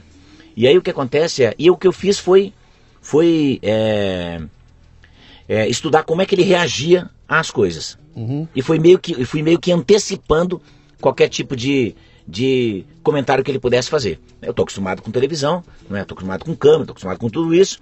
Então o que eu fiz foi, na verdade, estudar o que o Jô poderia perguntar e não o que eu efetivamente ia, ia, ia ter de responder. Eu acho que essa foi a grande estratégia e, na verdade, ela, ela deu certo. Né? Uhum. Essas coisas foram pensadas. Né? Até a ideia de brincar com a água e tal, não sei o que, eu já tinha visto. Né? Isso tudo foi pensado uhum. é, antes, não foi? E como ele tem um prompter bem grande ali na frente, eu conseguia ver é, antecipadamente o que viria para mim. Então eu, eu cuidava de olhar o prompter e ver o que vinha por ali. Mas eu senti que logo no começo, por alguma razão, ele estava assim de coração aberto, ao contrário do que aconteceu. Ele estava de coração aberto. Eu vi que ele não. Porque ele fez uma, uma, brincadeira comigo que eu ouço desde sempre. Né? E eu acho que aquilo, na verdade, ajudou. Não é? Porque desde sempre as pessoas perguntam como é que fala o meu nome. Né? As pessoas sempre falam, porque meu nome é Nailor, me parece um nome óbvio. Assim, uma coisa fácil, N-A-I-L-O-R, Nailor. Mas as pessoas me chamam Naor, Nalor, Naor, Nabor, Nabucodonosor, Nicanor, ligo ventilador, ai que calor. Então o que acontece é que eu, de um tempo pra cá, eu, eu, eu brincava com isso. O cara fala assim, como que é o seu nome? É Nailor? É Nailor? Nailor? Nalhor? Eu falo, gente, qualquer coisa terminada em or eu atendo. Pode falar, liga o ventilador, eu atendo. Ai que calor, eu atendo. Oi meu amor, eu atendo. Entende? Eu, e, e, o que aconteceu? E assim, logo que eu chego, ele pergunta isso. Como pronuncia seu nome? Uhum. Perfeito. Quer dizer, aquilo veio quicando. E aí pronto. Aí a gente começou, eu acho que ele gostou disso. E aí foi embora. Uhum. E o que acontece é que eu tinha feito uma viagem, tá lá na minha biografia, que eu, eu fiz mesmo quando eu tinha 19 anos. Eu saí de carona da minha cidade para ir até a Paraíba para conhecer o, a casa do Augusto Anjos, que é o meu poeta, já falei aqui, meu poeta do coração, sempre foi, meu poeta preferido. Não é? E aí o que acontece é que eu fui de carona, cara. Imagina, eu viajei sete dias de carona de caminhão para ir à casa do Augusto dos Anjos. É uma coisa que um moleque não faz, 19 anos. Imagina um moleque, não sabe nem quem é Augusto dos Anjos, quanto mais viajar de carona sete dias. para chegar à casa de um cara para ver um túmulo e voltar. E foi o que eu fiz, né? Nem um túmulo, porque ele não estava enterrado lá, né? Ele está enterrado em, em, em, Minas Gerais. Mas eu fui até lá, depois fui a Minas Gerais. E por isso que no programa eu defendi a causa dele. Quando eu falei de Augusto dos Anjos, ele puxou o assunto. Pô, se eu conheço X de Machado de Assis, Eu conheço 3x de Augusto dos Anjos. E aí a conversa entortou para Augusto dos Anjos. Mas eu não sabia que também que o tio, avô dele, o, Orris, o Santos Neto, desculpe, o Orris Soares, era, eu não sabia, eu sabia que o Orris Soares é o grande amigo do Augusto dos Anjos, mas não sabia que era tio avô dele. Aí ele me conta, que percebe que as coisas foram casando. Sim. Quando ele falou, pô, quem, quem foi meu tio avô? Na hora eu falei, não, acredito que o Orris Soares, seu tio avô. Ele falou, é. aí eu falei, eu vou te contar uma história então, talvez você não saiba. E aí contei a história do Olavo Bilac com o tio avô dele e tal, não sei E aquilo foi, sabe, parece que a conversa, é, tudo vai caindo no seu Sim. colo direitinho, foi assim. E aí o que acontece? Ele começou a fazer uma piada, pô, mas você veio aqui para falar de Machado de Assis? E, só, e Augusto Anjos? Falei, ah, depois a gente fala do Machado. E foi assim, porque eu sabia. A, a secretária me disse, se a sua entrevista for boa, o primeiro bloco, o, primeiro, o bloco do meio é neutro, ela disse. Sim. Ele dá ou não, dependendo de como fluir a, a, o primeiro bloco. Aí quando, eu, quando ela disse isso para mim, eu falei, bom, eu quero o segundo bloco. E aí foi. O primeiro bloco já tinha dado 19 minutos. Mais que um bloco normal, que era de 15 minutos. Uhum. E aí o que acontece? Com 19 minutos, ele foi indo, foi indo e falava, e Machado? Mas aí ele voltava pro piada. Porque começou a render. Mas e o Machado? Né? Eu falei, ah, o Machado a gente fala depois, vamos terminar do Augusto dos Anjos, deixa eu terminar de contar essa história aqui. E ele, pá. E outra coisa que eu percebi, que ele gosta muito, e eu fiz isso, é pedir licença para falar de cada assunto eu percebi que em todos os programas, cada vez que uma pessoa dizia, eu posso falar, ele deixava. Se você entrasse falando, ele não deixava. Né? Ah, eu vou falar, não, não, não. Eu posso falar de uma? Claro, pode falar. Eu posso fazer não sei o que lá? Posso. Então, essa estratégia foi uma estratégia que eu... e funcionou. E ele me deu o segundo bloco. Bom, depois que eu fiz 19 minutos no, segundo, no primeiro bloco, falei, agora, para que é Machado mesmo? Para fazer mais 19 num outro assunto uhum. novo, seria mais fácil. E dito e feito. Né? E foi que quando terminou o segundo bloco, ele pegou na minha mão, agradeceu e disse que se eu pudesse daria o programa. É, faria o programa todo, mas tem um outro convidado, não posso deixar de fazer. Mas foi um programa que teve 38 minutos comigo e 12 minutos com outro, outro convidado. Então eu assim, aquilo para mim foi uma, uma honra, assim, uma, uma, uma, uma, coisa muito fantástica, porque, sabe, porque, de novo eu vou dizer, lá no começo eles perguntou qual é o qual é a sua especialidade? Se eu, se eu dissesse, se alguém perguntasse qual era, eu dizia, eu sou um consultor de raciocínio. E foi o que eu fiz. Eu fui lá exercitar a minha capacidade de improvisar à medida que as coisas foram acontecendo. Foi exatamente isso que aconteceu. Qual foi a consequência desse programa para você? Ah, sim, um milhão de visualizações, né? Dois dias no top 5 do Twitter. E daí, claro, um, um, convite de outra ordem, né? Eu conheci muitas empresas e muita gente veio. Não sim, muita gente achou que eu tinha tivesse começado a minha carreira de palestrante ali. Não, eu já estava bem avançado, não é? E o fato é que eu estava encerrando a minha carreira de professor, mas é óbvio que sempre dá um up. E uhum. continua sendo uma referência, né? Sempre posso dizer, alguém fala assim, ah, eu te vi no jogo, eu vou a um lugar, o cara vai procurar meu nome, Sim. nunca viu, Nailor é um nome incomum. Então o cara procura Nailor e aparece lá Nailor no jogo e o cara vai ver. Sim. E daí o que acontece? Como a entrevista realmente foi uma entrevista legal, as pessoas já vão meio predispostas a gostar de mim. Então, nesse sentido, eu acho que facilitou é, bastante. Não me deu assim mais coisas do que eu já tinha. Uhum. Eu falei sim para umas 10 grandes empresas que talvez eu não falasse. Mas eu não acredito que isso tenha mudado efetivamente a minha vida. Porque eu fui, falei, passou aquela febre e acabou. Uhum. Entende? Sim, mas, mas, deu, mas te deu, te deu um, uma, um, holofote ali. Sim, me deu. Alô, claro, de, de, claro. de, de 100% do, do sucesso. Eu, eu, eu, quero estressar um pouquinho essa história do, do jogo, porque eu, eu, vou olhar para isso como um, como um projeto, como um processo. Vai ter um, é um case que nós vamos estudar vamos ali. lá. De 100% do sucesso dessa tua, dessa tua entrevista lá, quanto é sorte? Cara, uns 30%. Uns 30% é sorte. Uhum. Uns 30%, uns 30% é sorte. Sim, eu acredito que sim. Eu acho que 30% é a estratégia que eu criei e 40% é o conhecimento que eu tenho. Uhum. Né, o que eu estudei. Só o meu conhecimento não me seguraria lá. Tampouco só a estratégia. Né? E a sorte deu assim o tempero, foi a cereja do bolo. Uhum. Que é a história dele, dele, dele puxar o assunto do Augusto dos Anjos, que eu não esperava. Que é a história dele ter. dele dele falar do avô, do tio avô, isso nada eu esperava, isso tudo foi a sorte, caiu no meu colo, uhum. não é? A sorte dele me perguntar que eu era conhecido como alguém que ensinava coisas difíceis de um jeito fácil, não é? E na verdade eu fui professor a minha vida inteira, não é? Eu, eu, eu quando, a, quando a menina me entrevistou, me pré-entrevistou, ela, ela falou uma coisa assim, eu fiquei com isso na cabeça. E não só, e aí eu preparei vários exemplos mentais na minha cabeça. Porque eu falei, eu vou dar um exemplo de língua, foi o que eu dei, um exemplo de latim. Mas eu pensei, puxa, e se eu terminar e falar assim, pá, mas funciona porque você é de língua. E se for de outra matéria? Ia acontecer exatamente o que eu imaginei. Eu terminei e falei, mas você é de língua. Né? E se fosse outra matéria? Né? Matemática, por exemplo. E aí eu falei de Pitágoras. Mas isso já estava ensaiado na minha cabeça. Uhum. Eu preparei um química, um biologia, um física, entende? Para dar um exemplo. Então, essas coisas, eu, eu fui preparado para o que podia acontecer. Então, de novo aqui, se a gente está falando sobre estratégia, esteja preparado. Eu acho que isso é uma coisa que vale a pena, né? Se a oportunidade aparecer, é bom estar tá preparado para ela. Eu estava preparado. Você estudou o, o entrevistador para saber Sim. qual era a dinâmica dele. Sim. Você, você, você de certa forma antecipou algumas coisas que podiam ser perguntadas e que podiam acontecer ali. Sim. E chegou na hora. Porque é o seguinte. Uh, você tem controle total sobre o conhecimento que você tem. Sim. Né? Sim. Você tem controle total sobre a estratégia que você monta. Sim. Mas você não tem nenhum controle sobre, sobre a sorte. Claro que não. Sobre, não sobre a reação exatamente. dele à sorte, você não, não tem. Exatamente. Né? Isso, tanto que aconteceu. À medida que eu fui percebendo, eu fui, eu fui caminhando naquela direção. Fortalecendo a estratégia que eu tinha, como ela foi funcionando, fortalecendo. Mas claro que eu contribuí com ele, porque os, o resto é o que ele ia fazer. Sim. E como o programa é dele, e isso foi divertido. Antes de eu entrar para ser a entrevista, a menina pegou no meu braço e disse: Não se esqueça, o programa é dele. Uhum. Isso foi dito textualmente para mim. Ou seja, não tente enfrentar, né, não tente encostar ele na parede que ele vai quebrar você. Isso foi dito para mim e eu entendi claramente. Quando uhum. ela pegou no meu braço e disse: Não se esqueça que o programa é dele, falei: Já está entendido. Né? Uma que eu não sou de confrontar mesmo. Né? Eu sou, não sou um sujeito que. Eu, sou, eu, sou, eu, eu, eu, eu vou pro confronto se o confronto me chama. Não é verdade? Mas eu não sou um sujeito que sai de casa para brigar com ninguém. Eu nunca briguei com ninguém. Uhum. Né? Então não saio de casa para brigar, assim, pra trocar murro e tal, nada disso. Eu nunca fui essa pessoa belicosa, assim. Se o confronto me chama e vale a pena, eu entro no confronto. Caso contrário, eu passo a largo e tal. Eu não sou aquele cara que vê gente brigando na rua e para para ver a briga, para ver um acidente. Eu não sou essa pessoa, não. Uhum. Né? Agora, foi assim, a sorte, contei com a sorte, sim, conto com a sorte até hoje. Meu amigo, parabéns. O que você fez lá foi realmente de, de, de tirar o chapéu, né?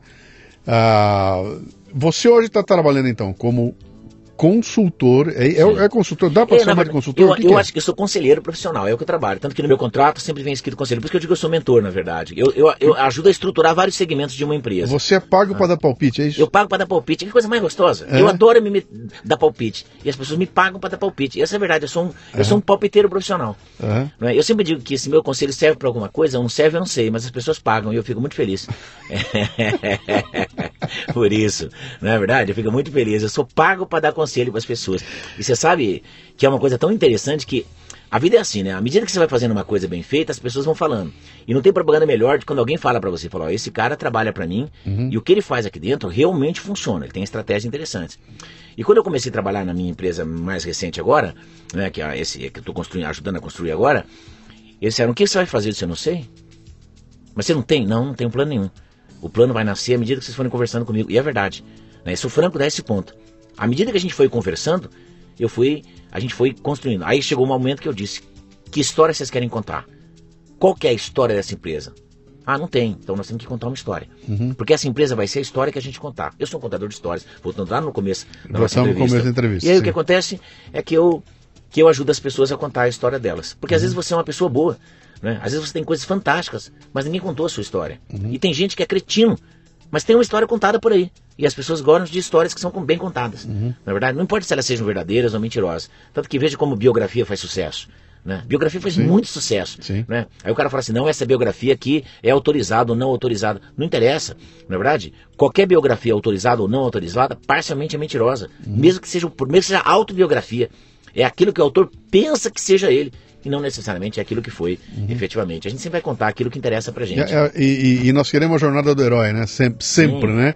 A jornada do herói. É sempre a vida inteira atrás do, desse, desse heroísmo, né? E você vê ah, que as pessoas quando falam, as pessoas são espíritas, já reparou que o cara na encarnação passada ele foi assim, imperador, sim, rei. sim, Nunca sim. vi um cara que foi assim, que você foi mané, nada. Mané. Foi mané, pedinte, não tem, né, cara? Todo mundo foi alguma coisa legal. Não sei É. onde todo mundo acha tanta coisa legal pra ser, né? Não tô É. querendo criticar aqui o espiritismo, mas tô dizendo que é estranho que todo mundo só tenha sido alguma coisa legal. O que, que você foi? Fui mané. Não tem um cara que foi mané, né?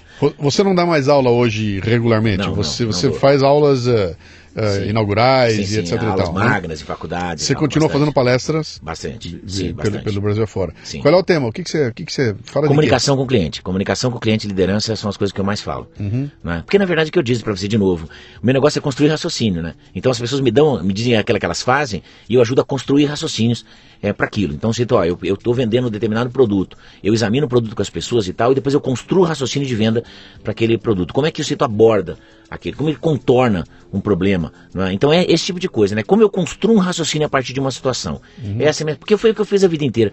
De novo eu volto a dizer, eu não sei se serve para alguma coisa disso. Tanto que quando eu fui para a Argentina, no encontro, uma vez, ah, sei lá, 10 anos atrás, era um encontro de professores e disseram assim, ó, diga o seu nome, como a gente começou o programa aqui, diga o seu nome, é, o país de onde você veio e se defina com uma palavra. No lugar de perguntar a idade, se defina. Disse, ó, meu nome é Nailor, eu vim do Brasil, eu sou um inútil. Aí ficou aqui, imagina, um evento de professores, aí todo, aquilo travou, né? É. O cara falou assim, como assim um inútil? Eu falei, um inútil, eu não sei fazer nada. Eu sei ler, escrever e falar só, mas eu não serve para nada isso. Né? Aí uma professora falou assim, aí um professor, o que comandava o grupo, falou assim, ah, então eu também sou um inútil, falei, somos dois. Sim. Aí outra pessoa falou assim, ah, então passando assim eu também sou, falei, já é um pequeno sindicato de inúteis aqui.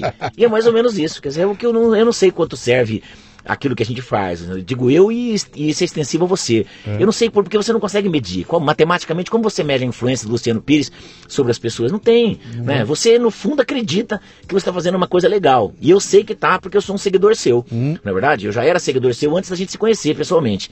E o que acontece é, eu já e, e, tá, vim aqui, comecei a nossa conversa elogiando o seu, os seus, seus podcasts, tal, que são sempre bárbaros e que tem um frescor que é admirável para quem escreve sempre. Uhum. Né? A tendência é a pessoa meio que se repetir. Agora a grande questão é, para que serve isso? Eu não sei. Como que eu mensuro? Como eu mensuro a sua influência sobre mim? Eu não sei. Uhum. Entende? Eu sei que é boa, eu gosto de ler o texto, pô, coisa bacana e tal. E às vezes eu não concordo.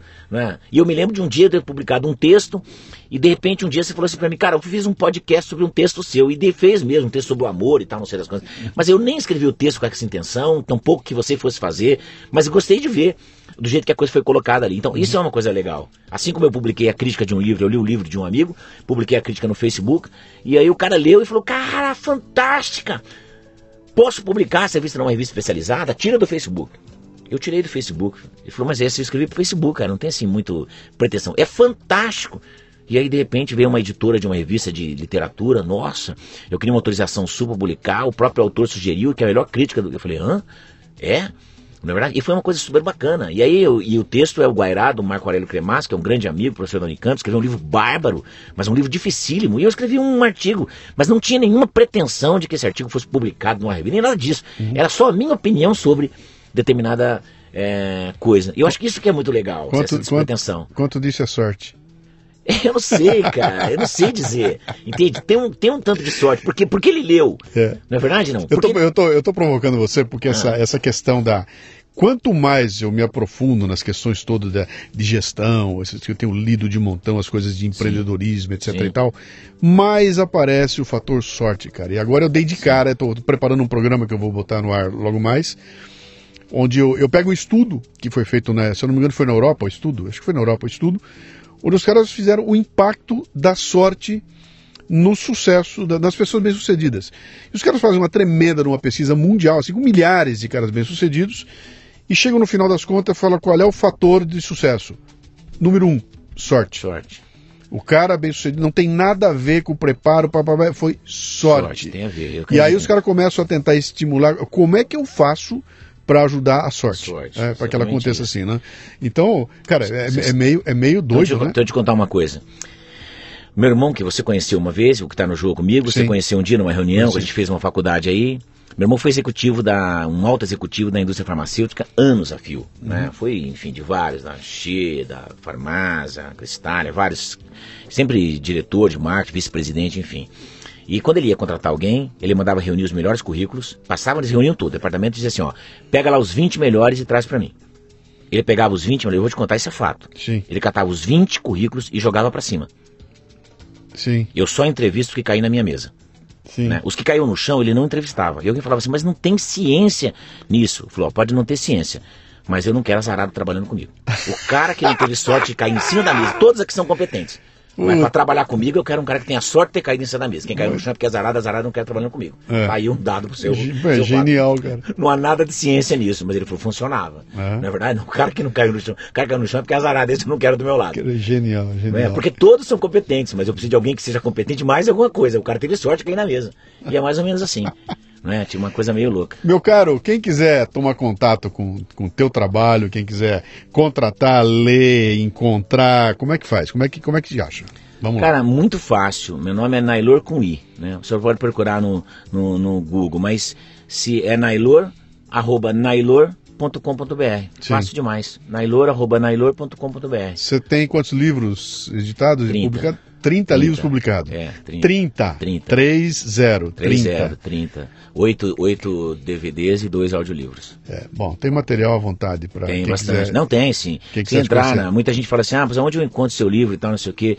Às vezes na livraria Curitiba, você tu entra e encontra, mas na estante virtual tem bastante. Eu às vezes entro na estante virtual, porque eu gosto muito de comprar no sebo. Sim. Eu entro na estante virtual para ver como eu ando cotado é, por ali. Eu acho interessante, às vezes, ver as minhas coisas É. e ver como elas são valorizadas eu, ali. eu já entrei lá, cara, e, e É. ali, e ali eu vivi uma coisa interessantíssima, que é os caras botando meus livros à venda lá, por tudo quanto é preço, e colocando como um atributo do livro autografado pelo autor. Isso, o meu também tem. Show. E aí você olha aquilo e fala, cara, pera um pouquinho, bicho. Um cara recebeu um livro que o autor pega e põe o nome dele.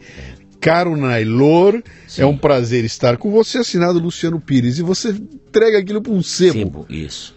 E, e- e não passa pela minha cara. Eu, eu, eu- quando É. eu morrer, Sim. eu vou carregar no meu caixão os livros que eu recebi Claro. autografados em meu nome. Eu, eu jamais Uma vou da vender nem- só isso, Eu, claro. eu, eu posso é, é, é, emprestar para alguém o livro, Sim. vou querer de volta. Agora, transformar aquilo numa mercadoria. Sim. E quando eu li aquilo, eu falei, cara, os caras não dão o menor valor. E sabe o que é interessante?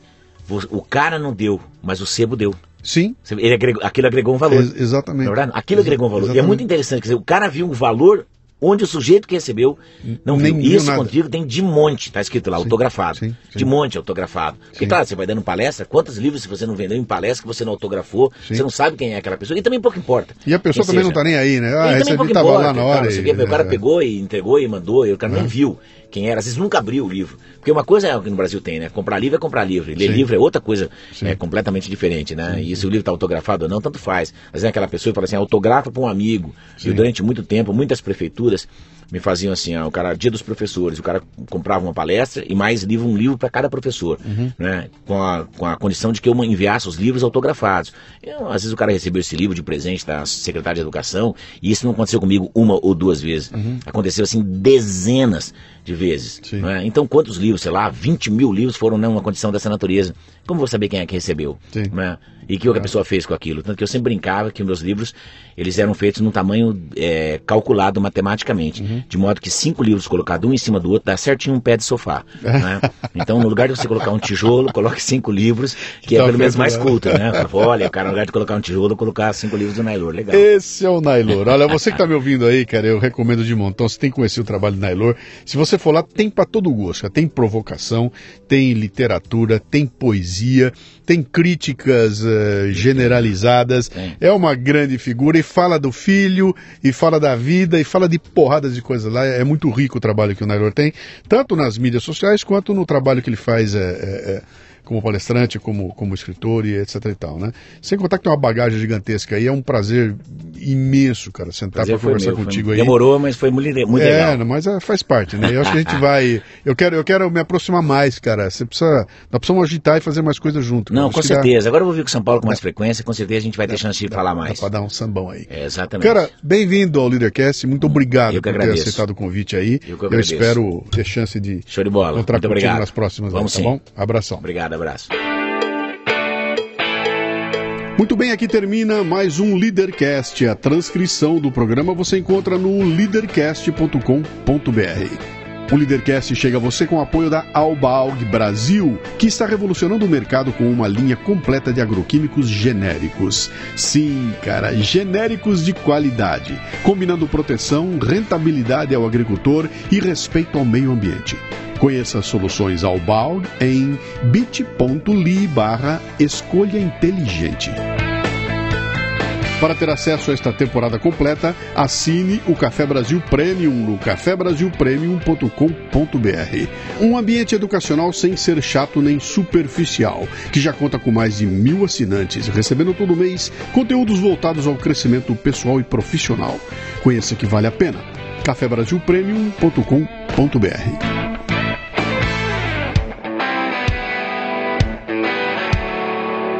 Você ouviu o Leadercast com Luciano Pires. Mais uma isca intelectual do Café Brasil. Acompanhe os programas pelo portal cafebrasil.com.br.